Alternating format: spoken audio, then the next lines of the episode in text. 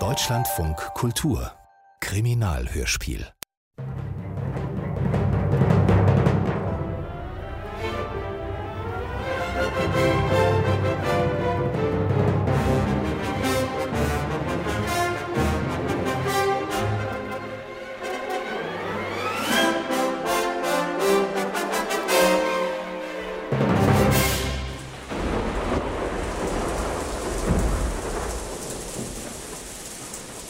Wenn jemand behauptet, der Fall des verschwundenen Ministers sei der ungewöhnlichste in der langen, ruhmreichen Laufbahn von Professor Dr. Dr. Dr.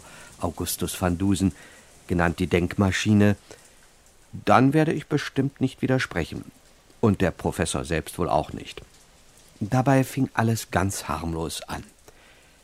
Ich saß in unserem Londoner Hotel, dem Savoy, am Kamin und studierte die Times vom Tage.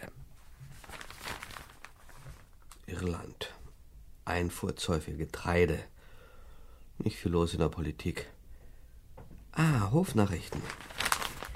9. September 1903. Seine Majestät König Edward VII. hält sich zurzeit in Schloss Rafford Abbey bei Doncaster auf, um die dortigen Galopprennen mit seinem Besuch zu beehren.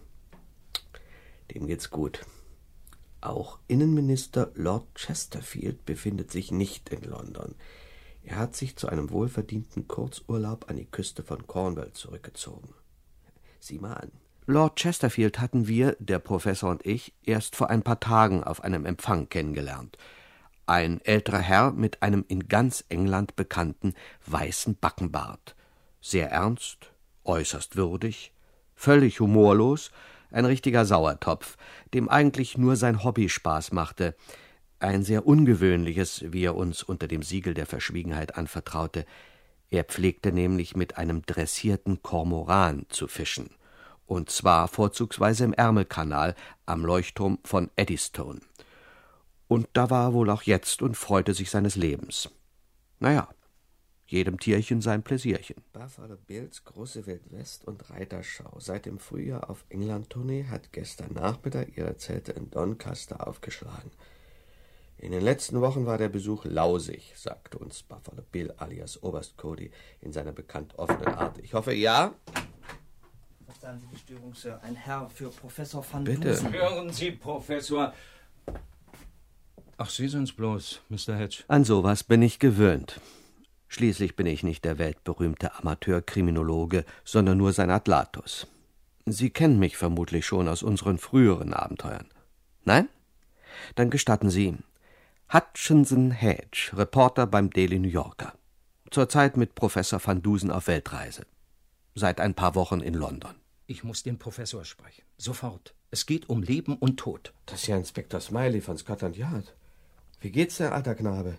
Wir haben uns ja mindestens, warten Sie mal, zwei Monate nicht gesehen, seit unserem schottischen Abenteuer. Erinnern Sie mich bloß nicht daran, Mr. Hedge. Verständlich. In dem großen Fall um Sir Hector McMurdoch und die Höllenmaschine im Luftballon hatte sich der gute Inspektor nicht gerade mit Ruhm bekleckert, und es war einzig und allein Van Dusens Scharfsinn zuzuschreiben, dass einer der raffiniertesten Mörder der Neuzeit schließlich doch noch entlarvt werden konnte. Schnee von gestern, Mr. Hedge, Schnee von gestern reden wir nicht mehr davon.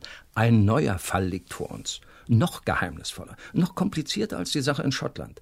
Es geht um höchste Belange. Ach, was sage ich? Um allerhöchste, Mr. Hedge. Und wenn überhaupt einer, dann kann nur Professor van Dusen das Rätsel lösen. Ja, warum ist er nicht hier? Wo steckt er? Ja, wissen Sie denn nicht, der Professor hält doch heute Abend seinen großen Vortrag in der Albert Hall. Die Wissenschaft und die Zukunft der Menschheit. Haben Sie die Anschläge nicht gesehen? Nein, keine Ahnung. Ich bin ja eben erst aus Doncaster gekommen. Hm. Und was jetzt? Ich muss ihn sprechen, Mr. Hedge. Unbedingt. Moment, Moment. Es ist jetzt fünf vor zehn. Der Vortrag ist bald zu Ende. Ich weiß Bescheid. Ich habe ihn schon ein paar Mal gehört drüben in Amerika. Deshalb bin ich heute auch zu Hause geblieben. Also fahren wir, Mr. Hedge. Kommen Sie. Kommen Sie, wir dürfen keine Sekunde verlieren. Die riesige Albert Hall war gefüllt bis auf den letzten Platz. Achttausend Menschen lauschten gebannt den Worten des Professors. Ich hatte richtig vermutet. Als wir eintraten, setzte er gerade zum Wir Endspurt an. betreten die Schwelle eines glückseligen Zeitalters. Unerschöpfliche Energiequellen werden uns zu Gebote stehen. Gewiss, Die Kohlenvorräte gehen zur Neige. Und auch das letztens so viel genannte Petroleum wird nicht ewig fließen. Aber wir werden die Energie der Sonnenstrahlung nutzen. Und vor allem, meine Damen und Herren, die gewaltigsten Kräfte der Materie, die Kräfte des Atoms. Näheres darüber in meiner demnächst erscheinenden grundlegenden Arbeit, die atomare Strukturtheorie der Elemente. Nur noch einige geringfügige technische Einzelheiten müssen geklärt werden. Dann, meine Damen und Herren, wird unter Anleitung und Führung der Wissenschaft die Natur ein für allemal dem menschlichen Geiste unterworfen werden. Dann wird die ganze Erde uns Werkstatt und Spielplatz sein. Und wir, meine Damen und Herren, werden sein wie Götter. Ich danke Ihnen.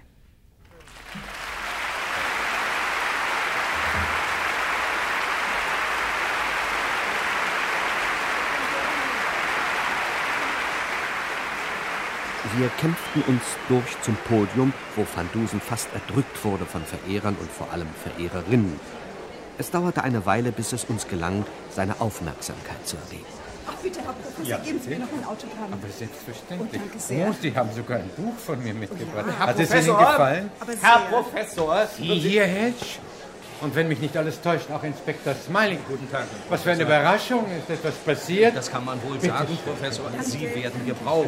Aber doch nicht jetzt gleich, Doch Smiley. sofort, Professor, auf der Stelle. möchte machen. Bitte, bitte, Herr Professor, lassen Sie alle stehen und liegen. Hören Sie, Smiley, ich bin Professor von Dusen, ein freier Ja. Bürger der Vereinigten Staaten von Amerika. Seine Bitte- Majestät Ja, verlangt, ja. Entschuldigung, bittet Sie um Ihr Erscheinen, Professor. Oh, äh, naja, das ist etwas anderes. Also kommen Sie bitte. Damen, kommen Sie schon, die Droschke wartet. Wohin fahren wir eigentlich? Zum Bahnhof und dann weiter mit dem Zug nach Doncaster in Yorkshire. Gott, warum nicht? In Doncaster waren, wie ich gerade gelesen hatte, noch ganz andere Leute. Der König zum Beispiel. Oder unser Landsmann, Buffalo Bill. Wir fuhren im flotten Tempo vorbei am Hyde Park, durch Piccadilly, am Britischen Museum vorüber zur King's Cross Station. Unterwegs wollten wir natürlich Näheres über die Sache von Smiley erfahren, aber der vertröstete uns auf später.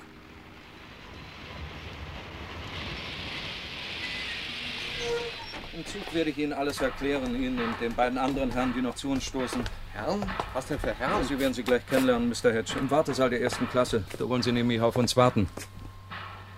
Also auf in den Wartesaal. Und da saßen dann auch zwei Figuren. Ein langer, dünner Typ, bleiches, scharf geschnittenes Gesicht, Hakennase, Pfeife, schottisches Cape und Jagdmütze. Und daneben ein Mensch wie du und ich, weder dick noch dünn, mittelgroß, Schnauzbart, gut, aber unauffällig angezogen. Beide waren so um die 50. Als wir näher kamen, standen sie auf und Smiley machte den Zeremonienmeister. Professor Van Dusen, Mr. Hutchinson Hedge, Mr. Sherlock Holmes, Dr. Watts. Ja, und nun entschuldigen Sie mich bitte für ein paar Minuten, meine Herren. Ich muss mit Scotland Yard telefonieren. Sie werden sich sicher viel zu erzählen haben. Sie sind doch Kollegen, äh, gewissermaßen. Smiley verschwand. Und die Kollegen gewissermaßen starrten sich an wie zwei Hunde, die sich zufällig auf der Straße getroffen haben und jetzt nicht so recht wissen, ob sie mit dem Schwanz wedeln oder sich in denselben beißen sollen. Mir schwante nichts Gutes. Ich wusste, was der Professor von dem berühmten Londoner Detektiv hielt, diesem überschätzten, aufgeblasenen Wichtigtuer, wie er ihn zu nennen pflegte. Und was Sherlock Holmes anging, floss auch er nicht gerade über von kollegialer Herzlichkeit. Dusen. Ist das ein Name, den wir kennen sollten, Watts? Tja, Holmes, äh, ich weiß nicht. Erlauben Sie mal, meine Herren. Hedge. Vor Ihnen steht Professor Dr. Dr. Dr. Van Dusen, in der ganzen Welt bekannt als die Denkmaschine, der größte Wissenschaftler und der größte Amateurkriminologe unserer Zeit. Was Sie beschäftigen sich also gelegentlich mit kriminologischen Problemen, Professor. Gelegentlich, Mr. Holmes. So, so. Was halten Sie denn von diesem Objekt hier? Kollege.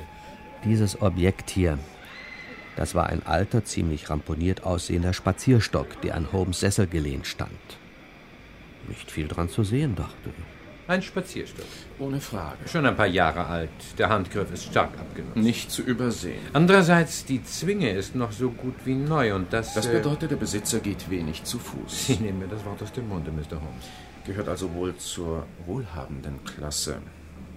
Er hält sich vermutlich einen Wagen. Nein, er reitet. So? Zweifellos. Die Lederschlaufe unter der Krücke stammt eindeutig von einem Zügel. Der Eigentümer des Stockes besitzt ein Pferd, vielleicht mehrere. Und er besitzt auch. Einen Hund. Wie, Äh, Nein, warten Sie. Zwei, jawohl, zwei Hunde. Sind Sie sicher? Ganz sicher. Sehen Sie her. Bissspuren und da unten auch.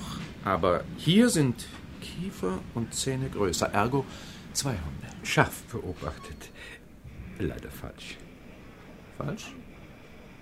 Unmöglich. Was Sie für Hundebisse halten, verehrter Mr. Holmes, sind in Wahrheit Kieferabdrücke zweier weit exotischerer Tiere.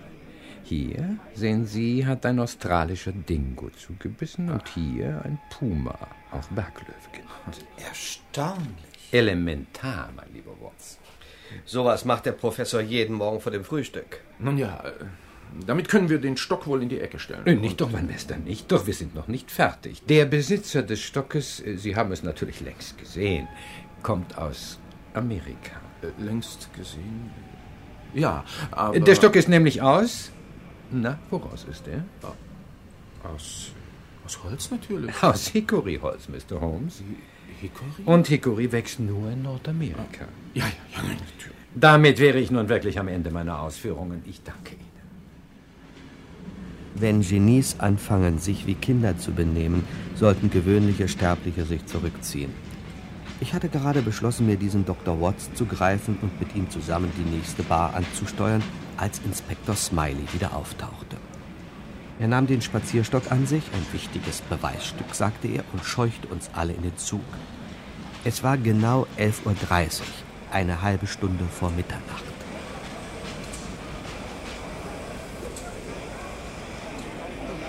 Zum Nordexpress nach Edinburgh Cambridge, Lincoln, Doncaster, York und Newcastle bitte einsteigen und die Türen schließen. Der Zug fährt ab.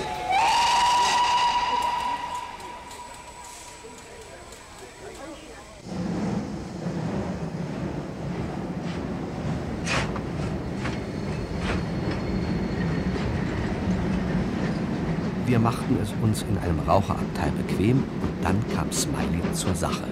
Endlich.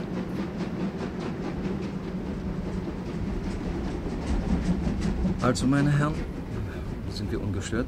Es geht nämlich um ein Staatsgeheimnis. Oder um eine Staatsangelegenheit von so großer Bedeutung, dass seine Majestät persönlich angeregt hat, die beiden angesehensten Privatdetektive unserer Zeit einzuschalten, Sie Professor Van Dusen und bitte, dann auch... bitte einen Moment, Inspektor. Ich kann natürlich nicht für Mr. Holmes sprechen, aber was mich betrifft, ich werde auf die Bezeichnung Amateurkriminologe. Ja, bitte, von mir aus.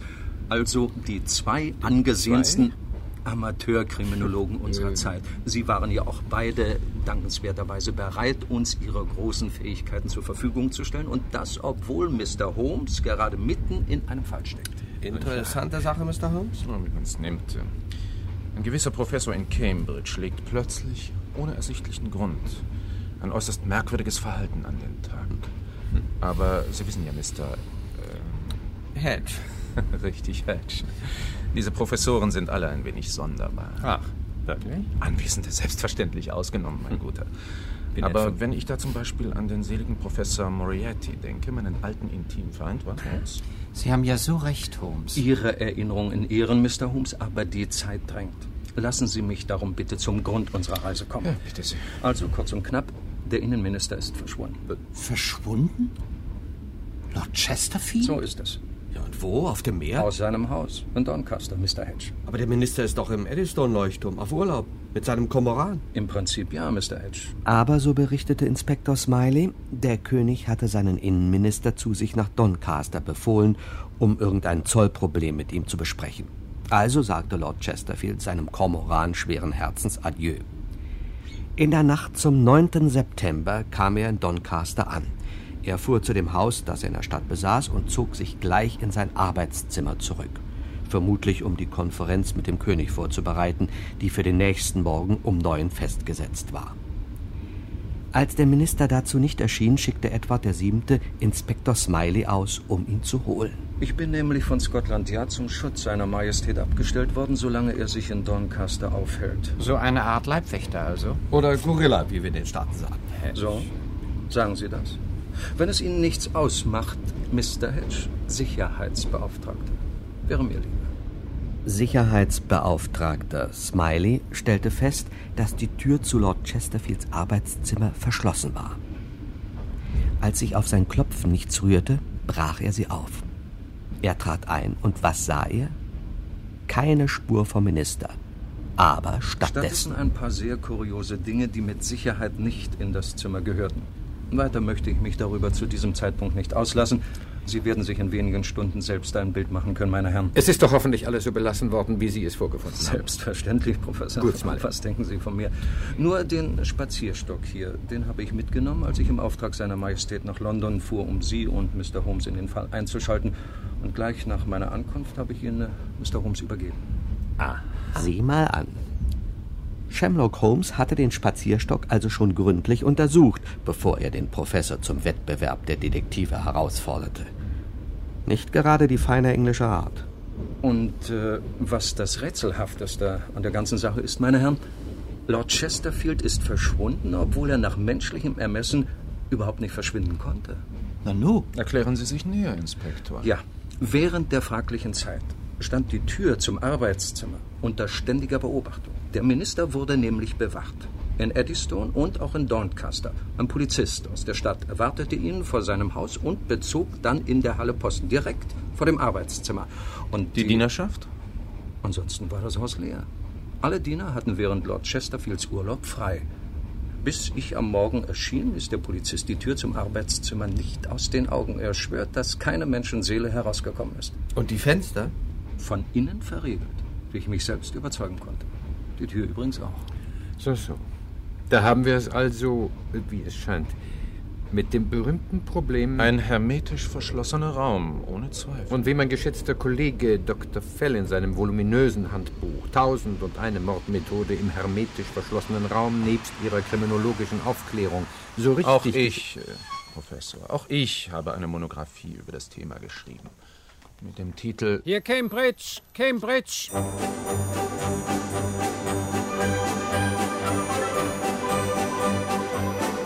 Um 5 Uhr morgens waren wir in Doncaster. Natürlich fuhren wir sofort zum Tatort. Ein rechter Amateurkriminologe ist eben immer hellwach und braucht auch kein Frühstück. Lord Chesterfields Haus, eine kompakte Scheußlichkeit im griechisch-gotischen Stil, lag in einem großen Garten oder kleinen Park, wie Sie wollen. Und wenn es außen ein bisschen zu viel des Guten tat mit Schnorkeln, Säulen und so, dann machte es das Innen wieder wett. Die Halle jedenfalls war praktisch kahl. Shamrock Holmes hatte es am eiligsten. Er stand schon an der Tür zum Arbeitszimmer, die er natürlich daran erkannt hatte, dass ein Polizist davor Wache schob.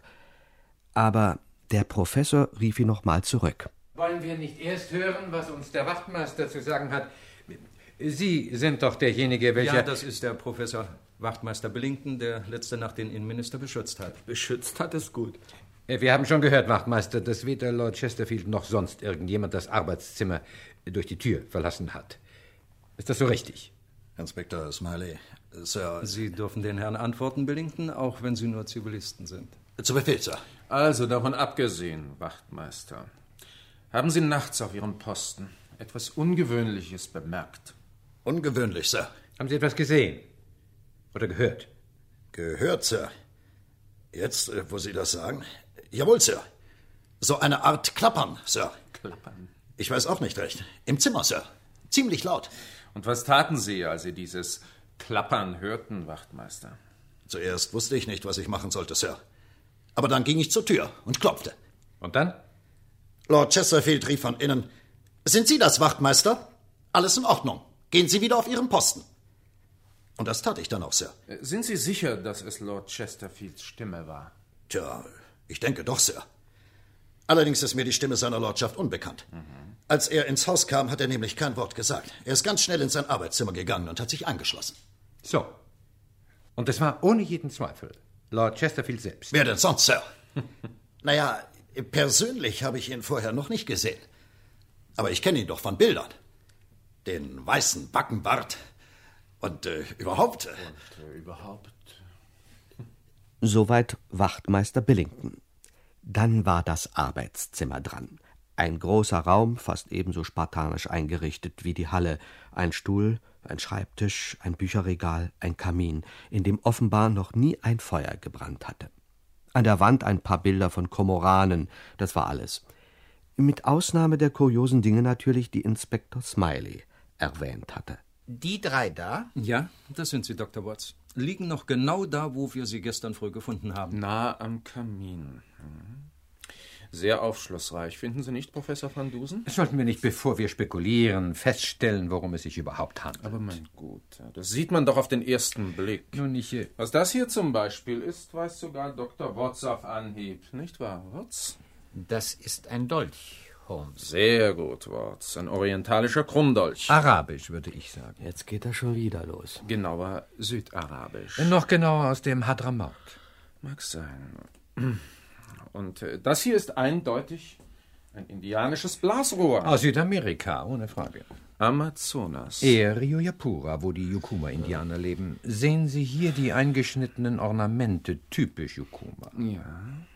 Das dritte kuriose Ding war eine Bola aus Argentinien. Kennen Sie vielleicht.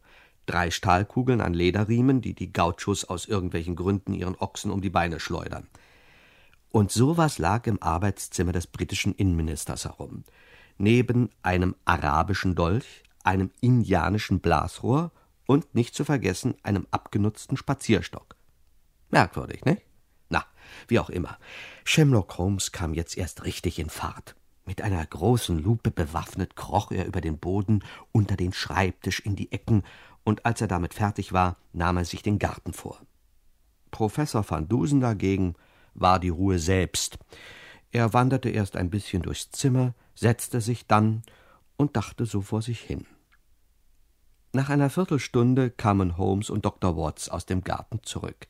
Ersterer etwas krumm und nicht gerade fröhlich. Oh, mein Räumer. Wie oft habe ich Ihnen schon gesagt, Holmes, seien Sie vorsichtig beim Detektivieren, besonders beim Kriechen auf allen Vieren. Sie sind kein Jüngling mehr. Sie gehen auf die 50. Halten Sie keine Predigt. Geben Sie mir lieber eine Spritze. Kokain. Kommt gar nicht in Frage. Sie bringen sich noch um mit dem Zeug.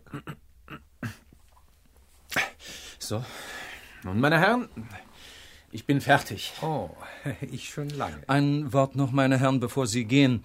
Seine Majestät ist der Ansicht, dass zwei kriminologische Genies ihres Kalibers für die Lösung vorliegenden Falles nicht mehr als drei Tage Zeit benötigen dürften. Heute ist Donnerstag, der 10. September 1903. Am Sonntag, dem 13. um 17 Uhr erwartet seine Majestät Sie zum Tee in Rufford Abbey mit präzisen Informationen über das Schicksal von Lord Chesterfield. Viel Glück. Äh, natürlich steht Ihnen der Polizeiapparat voll und ganz zu Diensten. Im Rahmen des Gesetzes, versteht sich. Ach, äh, und äh, das versteht sie auch noch, seine Majestät wünscht absolute Geheimhaltung. Die Presse darf vorerst nichts erfahren. Was soll denn Und passieren? das Also- gilt besonders für Sie, Mr. Hedge. Ach, da hat man nur mal eine Exklusivstory. Also ich Na, was halten Sie davon, Holmes? Haben Sie schon eine Theorie? mein lieber Professor. Sie erwarten doch nicht, dass ich Ihnen meine Schlussfolgerungen mitteile. Das möchten Sie wohl. Wie Sie wollen. Dann nehmen jeder für sich. Kommen Sie, Hedge. Frühstück? Wir fahren mit dem nächsten Zug zurück nach London. Also zurück nach London. 300 Kilometer auf nüchternen Magen. Wer war schon daran interessiert, dass ein gewisser Hutchinson Hedge fast umfiel vor Hunger und Müdigkeit? Der Professor bestimmt nicht. Für den kam immer und überall zuerst der Fall. Und dann erst alles andere. Machen Sie kein so jämmerliches Gesicht, mein lieber Hedge. Das sagt sich leicht, Professor.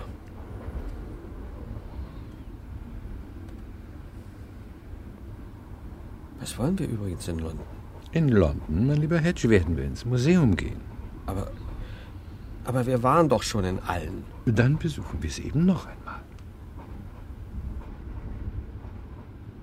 Und das taten wir denn auch. Zum Glück nicht alle, sondern nur eins. Das Militärmuseum in Whitehall, gleich neben Scotland Yard. Hier raste der Professor durch die Gänge, sah ab und zu in einen Schaukasten, und schon nach einer halben Stunde standen wir wieder auf der Straße. Tja, das war's, mein lieber Hedge. Äh, Zurück ins Hotel. Haben Sie gesehen, was Sie sehen wollten, Professor? Danke der Nachfrage, mein lieber Hedge. Ja, ich habe gesehen, was ich sehen wollte. Und was war das, Professor? Ah, so fragt man Leute aus. Sagen wir es so, Hedge. Ich wollte etwas sehen, was nicht da sein durfte. Und? Es war tatsächlich nicht da. Genau wie ich es mir gedacht hatte. Sie sind also zufrieden, Professor. Sehr zufrieden, mein lieber Hedge. So, bitte Aschton. Schöne frische Aschton. Einen Aschtonstrauß hier. Nein, danke. Aschton. Wollen Sie wirklich keine Aschton? Nein, danke, habe ich gesagt. Aschton. Das ist doch nicht wahr. Hedge, Sie haben ihn doch sicher erkannt, oder? Erkannt wen? Na, unseren Freund Sherlock Holmes. Als Blumenfrau. Was denn, die alte da hinten? Unmöglich. Keine Magie, mein lieber Hedge, kein Hokuspokus. Ein bisschen Schminke, eine Perücke, alte Kleider, ein wandlungsfähiges Minenspiel. Mehr braucht man dazu nicht. Nicht zu fassen. Wie, wie haben Sie ihn durchschaut? Die Hände, mein lieber Hedge, gepflegt, ohne Schmieren. Und die Ohren natürlich. natürlich. Wenn Sie sich irgendwann einmal verkleiden wollen, Hedge, denken Sie daran. Verbergen Sie Ihre Ohren, denn zeige mir deine Ohren und ich sage dir, wer du bist. Verkaufe Aschton ich. Das war am Donnerstagnachmittag. Bevor wir ins Hotel zurückkehrten, besuchte der Professor noch eine Werkstatt für elektrische Geräte, wo er dies und jenes bestellte, für ein wissenschaftliches Experiment, wie er sagte. Damit schien der Fall für ihn erledigt zu sein. Am Freitag und Sonnabend arbeitete er seelenruhig an seiner atomaren Strukturtheorie, wenn er nicht ebenso seelenruhig im Hyde Park spazieren ging. Ich wurde immer nervöser. Van Dusen machte nicht die geringsten Anstalten, den verschwundenen Innenminister zu suchen, bis zum Samstagabend. Wir hatten bei Simpsons am Strand ein ausgezeichnetes Dinner hinter uns gebracht, und der Professor dozierte bei Kaffee und ausnahmsweise einem edlen spanischen Brandy über Mr. Sherlock Holmes. Aber sehen Sie ihn doch an. Sein Hang zur Theatralik, zur Maske, seine Arroganz, seine monströse Eitelkeit. Äh, Die Rechnung bitte. Sofort, Sir. Sagen Sie, was Sie wollen, Hedge. Der Mann ist ein Scharlatan, ein romantisches Überbleibsel, eine Figur aus dem Groschenroman. Er gehört nicht in unsere wissenschaftliche Zeit. Die Rechnung, Sir? Ja, äh, danke. So, bitte. Danke, Sir. Wie spät ist es, Hedge? 20 nach 10. Oh, dann wird es Zeit. Wir fahren heute noch nach Doncaster. Äh, Vorher aber müssen wir noch einmal ins Savoy.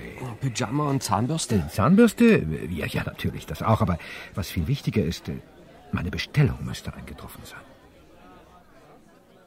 Das war sie auch, in Form eines gigantischen Kartons, den wir mit Hilfe zweier Träger zum Bahnhof schafften und nach Doncaster mitnahmen.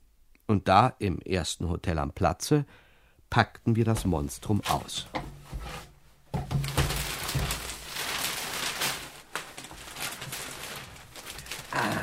Da ist der Holzstuhl. Mit den Armlehnen aus Stahl. Stahlknöpfe auch da. Und der nach hinten abgeschrägte Sitz. Sehr schön, sehr schön. Genau nach meinen Anweisungen. Batterie. Galvanometer. Skala bis Hundertstel Milliampere. Etliche Meter Draht. Wunderbar, wunderbar. Alles ist da. Ja, und was soll das Ganze, Professor? Später mal, lieber Hedge. Jetzt bauen Sie die Anlage erst einmal schön zusammen. Ich baute, natürlich unter Van Dusens Anleitung. Zuerst stellte ich den Stuhl in eine nicht allzu helle Ecke, zog dann Drähte von den stählernen Armlehnen zur Batterie und zum Galvanometer, und zwar so, dass sie weitgehend unsichtbar blieben. Die Batterie versteckte ich hinter dem Fenstervorhang, und das Messgerät kam auf einen kleinen Tisch hinter Bücher und Blumenvasen. Dann rief ich Inspektor Smiley an und zitierte ihn nebst Wachtmeister Bennington zu uns ins Hotel. In einer halben Stunde wollten sie da sein. Sie erinnern sich doch noch an die Perlen der Kali? Aber sicher, Professor. Und Sie wissen auch noch, womit ich mir damals an Bord der Columbia endgültig Klarheit über die Identität des Mörders verschaffte? Ah, Sie meinen die Sache mit der Stoppuhr? Und mit dem psychologischen Assoziationstest nach Jung und Trent. Forschung und Technik haben es möglich gemacht, das etwa führte ich bei dieser Gelegenheit aus, Gemütsbewegungen, Emotionen, Furcht und Schuldgefühle, kurz das Seelenleben zu messen und verborgene Gedanken aus der Tiefe der Seele ans Licht zu bringen. Ja, sowas haben Sie gesagt. Etwas derartiges, mein lieber Hedge, habe ich auch dieses Mal vor. Einen psychologischen Test mit Hilfe der Elektrizität, welchen ebenfalls der geniale Dr. Trent in Chicago entwickelt hat. Die Batterie hinter dem Vorhang erzeugt einen schwachen Strom. Bei geschlossenem Stromkreis schlägt der Zeiger des Galvanometers aus, mit einem leisen Piepton übrigens. Ja, und wie schließt sich bei dieser unserer Anlage der Stromkreis? Äh, ja, da bin ich ein bisschen überfragt. Voraussetzung dafür ist, dass eine nichtsahnende Versuchsperson auf unserem Stuhl Platz nimmt und, weil der geschickt nach hinten abgeschrägte Sitz ihr keine andere Wahl lässt, mit beiden Händen die Metallknöpfe an den Enden der Armlehnen erfasst. Hat nun besagte Person trockene Hände, so geschieht gar nichts. Aber bei auch nur geringfügig feuchten Handflächen geht durch ihren Körper ein nicht wahrnehmbarer Strom, der den Zeiger zum Ausschlag bringt. Je feuchter die Hände, desto stärker der Stromschlag. Guten Tag, Mr. Hedge. Guten Tag. Die Herren Smiley und Billington, Professor. Äh, Sehr schön, sehr schön. Treten Sie ein, Smiley. Aber Äh, Wachtmeister Professor. Billington wartet vielleicht ein paar Minuten im Vorraum. Herr Billington, warten Sie bitte draußen. Kommen Sie, Smiley. Äh, Ja. Setzen Sie sich, Inspektor. Ja, danke, Sir. Smiley setzte sich. Auf unseren präparierten Stuhl natürlich. Auch der Professor setzte sich hinter den kleinen Tisch in der Ecke und fing an, den Inspektor auszufragen. Dabei behielt er unauffällig den Zeiger des versteckten Galvanometers im Auge. Ich möchte noch einmal auf Lord Chesterfields Arbeitszimmer zurückkommen. Sind Sie ganz sicher, Inspektor, dass die Tür von innen verschlossen war? Bombensicher, Professor. Der Schlüssel steckte innen und war umgedreht. So, so. Und die Fenster? Auch von innen. Was ist denn das? Bitte? Ach, Sie meinen den Pfeifton? Ja. Äh, Kein Grund zur Beunruhigung. Ich beschäftige mich gerade mit einem wissenschaftlichen Experiment für meine atomare Strukturtheorie, der ich meine Zeit widme, soweit sie nicht von kriminologischen Aufträgen seiner Majestät in Anspruch genommen wird. Ach so, äh, ist das gefährlich? Aber nicht im mindesten, Inspektor. Ähm, Also, was, äh, was war mit den Fenstern? Fest von innen verschlossen, Professor. Bleibt also nur noch der Kamin. Oh, unmöglich, Professor. Viel zu eng und zu glatt. Da konnte niemand hochsteigen. Wirklich eine, eine rätselhafte Sache, Ja, Inspektor. das kann man wohl sagen. Ist Mr. Shamrock Holmes eigentlich schon in Doncaster? Noch nicht, Mr. Hitch. Der reist sicher noch in der Gegend herum. Nach den Berichten, die mir vorliegen, soll er eine geradezu hektische Aktivität entwickelt haben. Dauernd hin und her zwischen Doncaster und London. Meistens verkleidet, wie ich höre. Oh ja, wir haben ihn am Donnerstag in Whitehall gesehen, als Blumenfrau. Das ist seine Spezialität.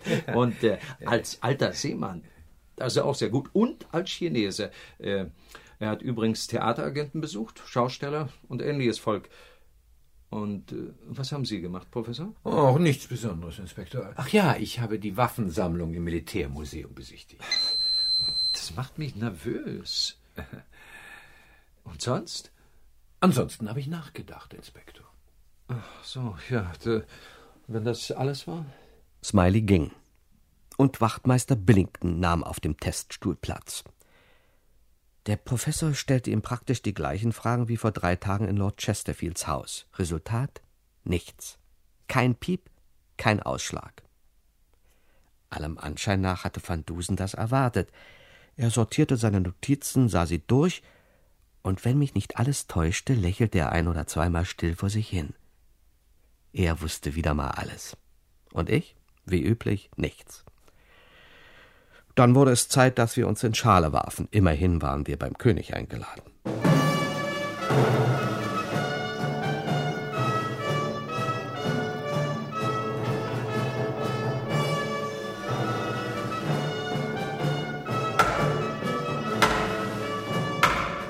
Professor Dr. Dr. Dr. Augustus van Dusen, Mr. Hutchinson Hedge.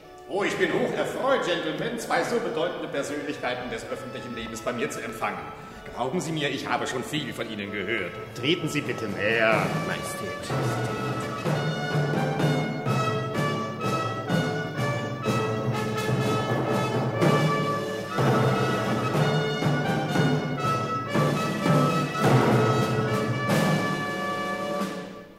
Rafford Abbey war ein Landschloss bei Doncaster, laut Baedeker aus dem 16. Jahrhundert.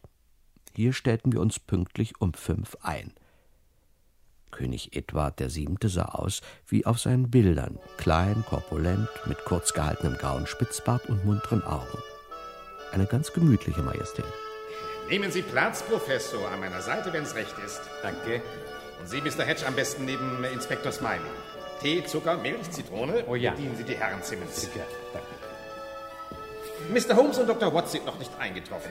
Nun ja, Unpünktlichkeit ist ein Vorrecht des Genies. Ich muss allerdings sagen, ich schätze ein Genie noch mehr, wenn es pünktlich ist, wie Sie, Professor. Aber ich bitte Sie, Majestät. Nein, nein, nein, nein, nein, Ehre, wenn Ehre gebührt.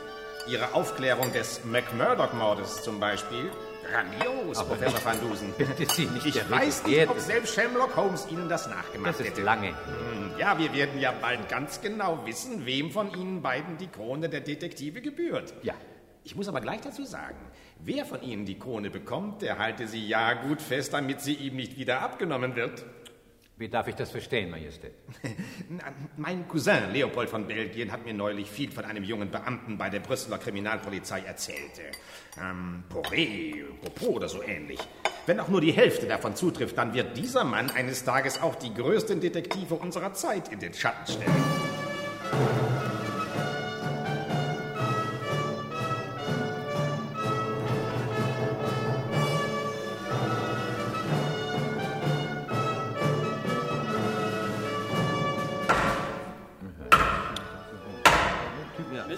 Sherlock Holmes. Dr. James Watts. Oh, ich freue mich, Sie wieder einmal zu sehen, Mr. Holmes. Und Sie natürlich auch, Herr Dr. Watts. Bitte nehmen Sie doch Platz. Ich habe den Fall gelöst, Majestät. Wirklich, Mr. Holmes? Und was sagen Sie dazu, Professor? Auch ich habe den Fall gelöst, Majestät. Aber ich habe es zuerst gesagt. So ist es. Und deshalb sollen Sie uns auch als Erster Ihre Lösung vortragen. Also bitte, Mr. Holmes. Majestät, meine Herren. Sie kennen meine Methode. Die ganze Welt kennt sie und Sie kennen meinen Grundsatz.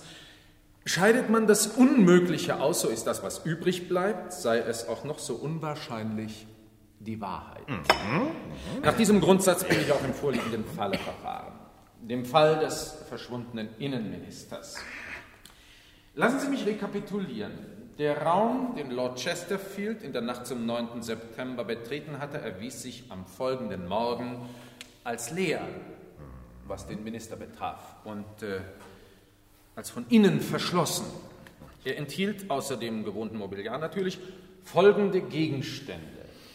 Einen abgenutzten Spazierstock, einen arabischen Dolch, Bolas aus Argentinien und ein indianisches Blasrohr. Wie kamen diese gänzlich inkongruenten Gegenstände in Lord Chesterfields Arbeitszimmer? Na? Zufall? Unmöglich. Es musste einen gemeinsamen Faktor geben und es gab diesen gemeinsamen Faktor und äh, wie nicht anders zu erwarten, ich fand ihn. So. Er heißt Showbusiness. Wie bitte? Jawohl, Eure Majestät, meine Herren. Ja, sagen Showbusiness. Völkerschau. Zirkus. Schaustellung. Tierschau. Besonders aufschlussreich waren hierbei übrigens die Ergebnisse, die meine profunde Untersuchung des Spazierstocks ans Licht brachte. Meine Untersuchung, jawohl, meine Untersuchung des. Spazierstocks. Showbusiness im Sinn wandte ich mich nun wieder dem Tatort zu. Die geschärften Augen des Detektivs sahen natürlich sofort, dass die erwähnten Gegenstände nicht wahllos im Zimmer verstreut waren, dass sie sich vielmehr nahe beieinander an einer bestimmten Stelle befanden. Am Kamin nämlich. Und dies verbunden mit der Aussage von Wachtmeister Billington brachte mir die Erleuchtung. Ich wusste, wie die Tat begangen worden war. Ich rekonstruiere. Nichtsahnend saß Lord Chesterfield an seinem Schreibtisch. Plötzlich hörte er seltsame Geräusche. Fremdartige Gegenstände fielen durch den Kamin, äh, Gegenstände, wie ich in Parenthese hinzufügen möchte, die der Täter seiner gewohnten Umgebung entnommen und zu eben diesem Zweck mitgebracht hatte. Lord Chesterfield begab sich zum Kamin. Als er, wie es der raffinierte Plan des Täters vorsah, seinen Kopf in denselben steckte, um sich näheren Aufschluss über die Störung zu verschaffen, legte sich blitzschnell von oben um seinen Hals die Schlinge eines Lassos. Lasso! Schob bis in es. Die Verbindung ist klar. Mit Kraft und Gewandtheit zog der Täter die schlanke, hilflose Gestalt des Ministers durch den engen Kamin zu sich aufs Dach und entfernte sich sodann mit seinem Opfer. Soweit die Tat. Ich komme zum Täter. Welcher Schausteller gastierte zum Zeitpunkt des Verbrechens in Doncaster? In wessen Truppe befinden sich sowohl arabische Reiter als auch Gauchos aus Argentinien und Indianer? Nord-südamerikanische Indianer. Seien Sie doch nicht so kleinlich, Professor. Welcher Lieber Schausteller Kollege, besitzt einen. Spazierstock, der seinen Eigentümer als reitenden Amerikaner ausweist? Welcher Schausteller hat in letzter Zeit starke Verluste hinnehmen müssen? Nicht zuletzt durch die oft geäußerte und verbreitete Abneigung des einflussreichen Innenministers gegen Schaustellungen im Allgemeinen und gegen sogenannte Wildwest-Schaus im Besonderen. Das kann ich also nicht unterschreiben. Allen diesen Fragen bin ich nachgegangen. Auf strapaziösen Reisen und unter Einsatz meines ganzen Scharfsinns. Und die Antwort? Wachtmeister, bringen Sie den Gefangenen herein.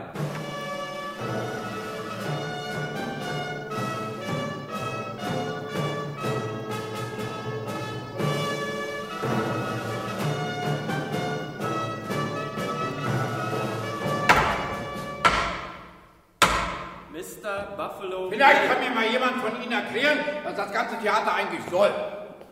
Oh, Majestät. Aber das ist doch mein alter Freund Oberst Cody. Ich werd verrückt. Buffalo Bill. Jawohl. Oberst William F. Cody, alias Buffalo Bill. Der Täter. Sie haben mir also meinen Innenminister entführt, Oberst? Ach Quatsch. Klar, dieser Chesterfield war eine richtige Pest mit seinem ewigen Gelaber von der sündhaften Lust an der Show. Blutrünstig und gotteslästerlich sind sie, meine Cowboys und Indianer, hat er immer gesagt.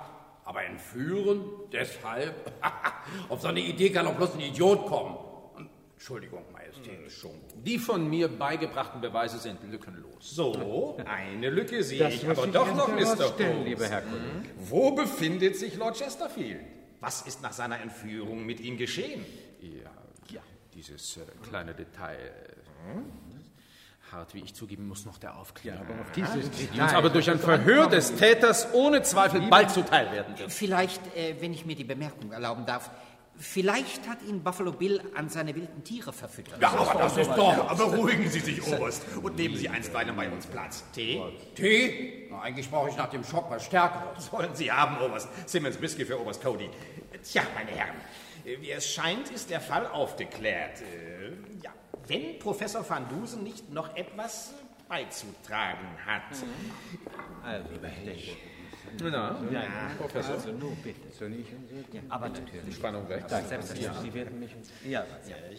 In der Tat, Majestät. Ich möchte der hochinteressanten Geschichte, die Mr. Holmes uns soeben erzählt hat, einige bescheidene Bemerkungen meinerseits anschließen. Na dann bitte, schießen Sie los. Eure Majestät, meine Herren, während mein verehrter Vorredner und Kollege sich als Anhänger der analytischen Methode erweist, bevorzuge ich als Amateurkriminologe den Prozess der Synthese. Interessant. Auch ich folge einem nicht ganz unbekannten Grundsatz. Er lautet: 2 plus 2 ergibt immer 4. Ich versuche ein Mosaik der Tat zusammenzusetzen, ein Mosaik aus Fakten, Aussagen, Daten, Stimmungen. Stimmungen, das ist für mich das Stichwort vom Allgemeinen zum Besonderen zu kommen, das heißt zu dem Fall, der uns hier beschäftigt. Das Verhalten von Inspektor Smiley, die Aussage von Wachtmeister Billington, der hermetisch verschlossene Raum und die rätselhaften Gegenstände am Tatort, alles das war nämlich geprägt von einer Aura des, äh, ich, kann mich nicht anders ausdrücken, des Künstlichen, des Fingierten, des Inszenierten, wie in einem erdachten Kriminalroman. Und aus der Aura, dem Gefühl, wurde ein handfester Verdacht, als ich die drei so malerisch um den Kamin drapierten Gegenstände wiedererkannte. Ich hatte sie bereits gesehen. Ach so? In London. In der internationalen Waffensammlung des Militärmuseums. Und das Militärmuseum liegt direkt neben Scotland Yard. Die mysteriösen Elemente des Falles beruhten einzig und allein auf den Aussagen zweier Polizeibeamter, Smiley und Billig. Um endgültige Klarheit zu erreichen, unterzog ich beide Herren, ohne dass sie es ahnten, einem wissenschaftlichen Test. Ich konstruierte einen elektrischen Apparat. Mein Freund Hedge nennt ihn, äh, glaube ich, einen äh, Lügendetektiv. Äh, Detektor, äh, Professor, Detektor, Lügendetektor. Wie heißt er? Er beruht, kurz gesagt, auf folgenden Prinzipien. Feuchtigkeit leitet elektrischen Strom. Wer sich unwohl fühlt, wer lügt, der transpiriert, vor allem an den Händen. Nun gut, machen wir es kurz. Wachtmeister Billington hatte die Wahrheit gesagt. Inspektor Smiley dagegen hatte in den entscheidenden Punkten gelogen. Ja, aber Ja, gelogen, ja, jawohl. Und dies bestätigte, was ich bereits ahnte. Ich wusste, wie die Tat begangen worden war. Ich rekonstruiere. Bitte. In der Nacht zum 9. September betrat eine als Lord Chesterfield verkleidete Person, Inspektor Smiley nehme ich an. Was, ich? Von der Figur her, mein lieber Inspektor, würden Sie einen ganz ausgezeichneten Innenminister abgeben. Vor allem mit Hilfe eines Hutes, eines hochgeschlagenen Mantelkragens und natürlich eines angeklebten weißen Backenbarts. Nicht auch noch Degen? Ich fahre fort. Smiley betrat das Arbeitszimmer, legte dort die Gegenstände aus, die er sich im Londoner Militärmuseum ausgeliehen hatte. Das Geräusch, das er dabei machte, rief übrigens den nicht eingeweihten Billington auf den Plan. Stieg dann aus dem Fenster und verschwand. Am Morgen erschien er, seiner Verkleidung ledig, um die Tür aufzubrechen und vor allen Dingen durch Schließung des Fensters einen hermetisch verschlossenen Raum vorzutäuschen. Denn das, Majestät, meine Herren, ist des Pudels Kern. Der geheimnisvolle Fall des verschwundenen Innenministers ist lediglich vorgetäuscht. Nein, aber das kann aber... Soweit die Tat. Ich komme zum Täter. Das ist die einfachste Lösung. Ich komme zum Täter.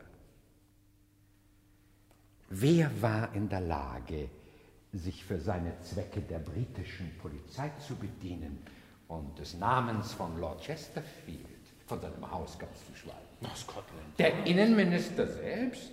Sicher nicht. Sein bekannt würdiger Charakter schließt einen derartigen Scherz aus.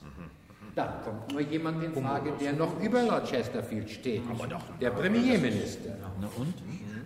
Der Premierminister? Kaum. Mr. Bedford befindet sich zurzeit nicht in Doncaster. Wer bleibt?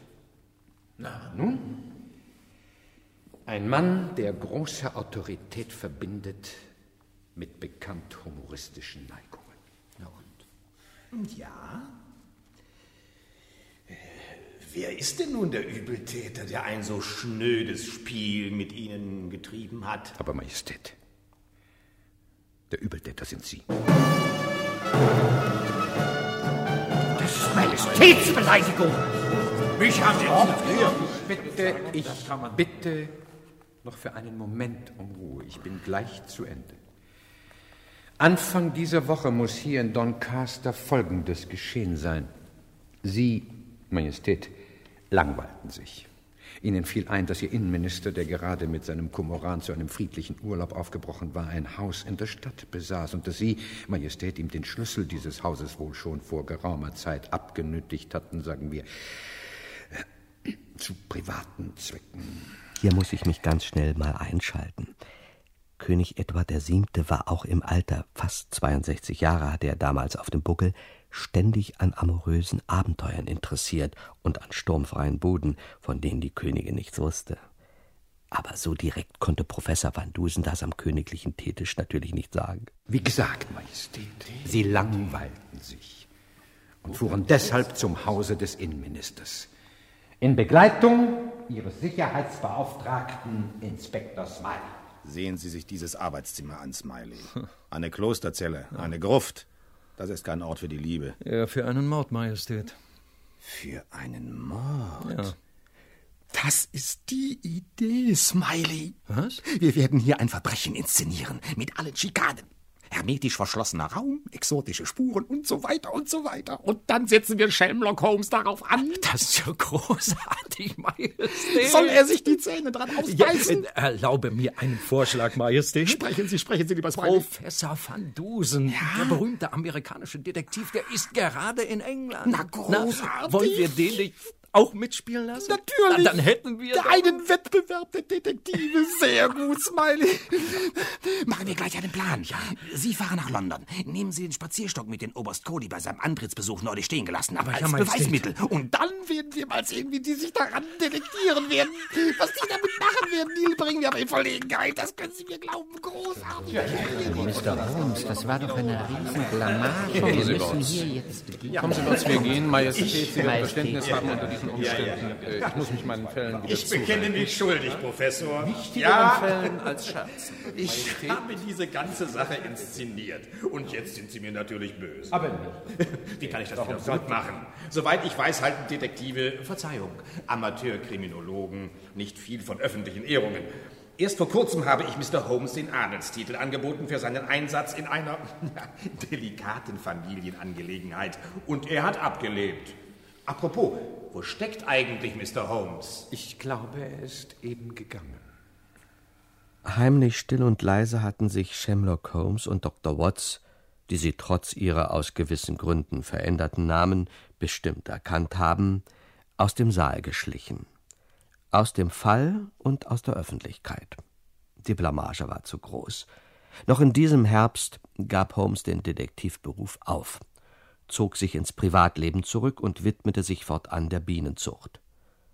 Dass Dr. Watts in seiner bekannten Chronik der Taten seines Freundes den Fall des verschwundenen Innenministers nicht ausführlich wiedergegeben hat, wird Sie kaum überraschen. Er erwähnt ihn nur einmal, kurz und verschämt, als die Affäre um den Politiker, den Leuchtturm und den dressierten Kormoran.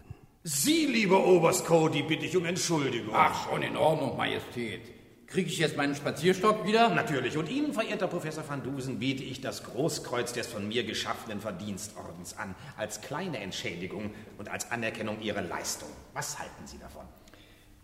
Majestät haben sich mit mir einen Jux erlaubt, mit Verlaub zu sagen. Ein freier Bürger der Vereinigten Staaten ist kein Hofnarr, mit Verlaub zu sagen. Erst recht nicht, wenn er von Dusen heißt. Mit Verlaub zu sagen, ich ziehe es vor, auf die mir angebotene Ehre zu verzichten. Oh, das tut mir aber aufrichtig leid.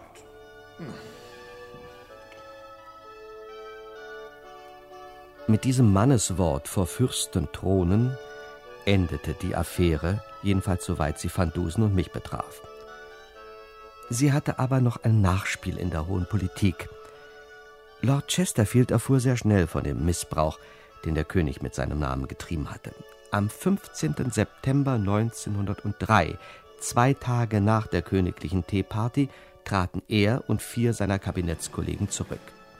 In den Geschichtsbüchern steht was von einer Regierungskrise um die Zollpolitik. Aber wir, meine Damen und Herren, wir wissen es besser. Nicht wahr?